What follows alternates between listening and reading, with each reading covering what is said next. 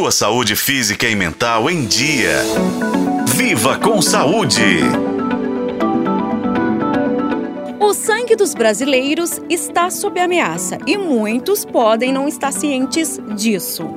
É que até 2025, mais de 11 mil pessoas no Brasil devem ser diagnosticadas com leucemia, também conhecida como o câncer de sangue. Essa projeção é do INCA, Instituto Nacional do Câncer. E a partir deste número, o que fica claro é a urgência para a conscientização e vigilância em todo o país.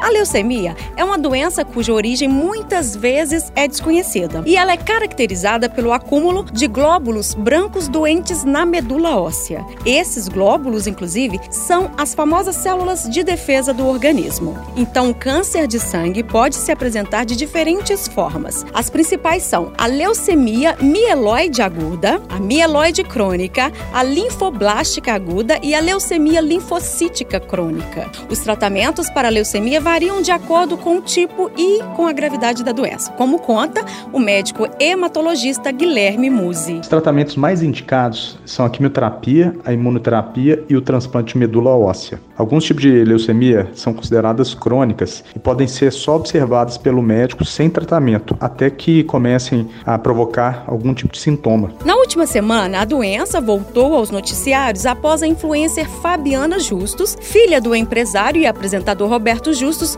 compartilhar um vídeo vídeo em suas redes sociais contando que havia recebido o diagnóstico de leucemia mieloide aguda, o tipo que afeta a medula óssea. Então, gente, é muito importante entender que a leucemia não discrimina gênero, idade ou histórico familiar todos estão igualmente vulneráveis.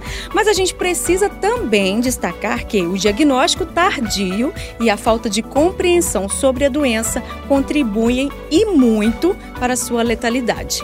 Apesar da taxa de mortalidade, a leucemia não deve ser vista como uma sentença de morte, mas sim como um chamado para a ação precoce e para o tratamento adequado. Eu sou Nubia Oliveira e este foi o podcast Viva com Saúde. Acompanhe pelos tocadores de podcast na FM O Tempo.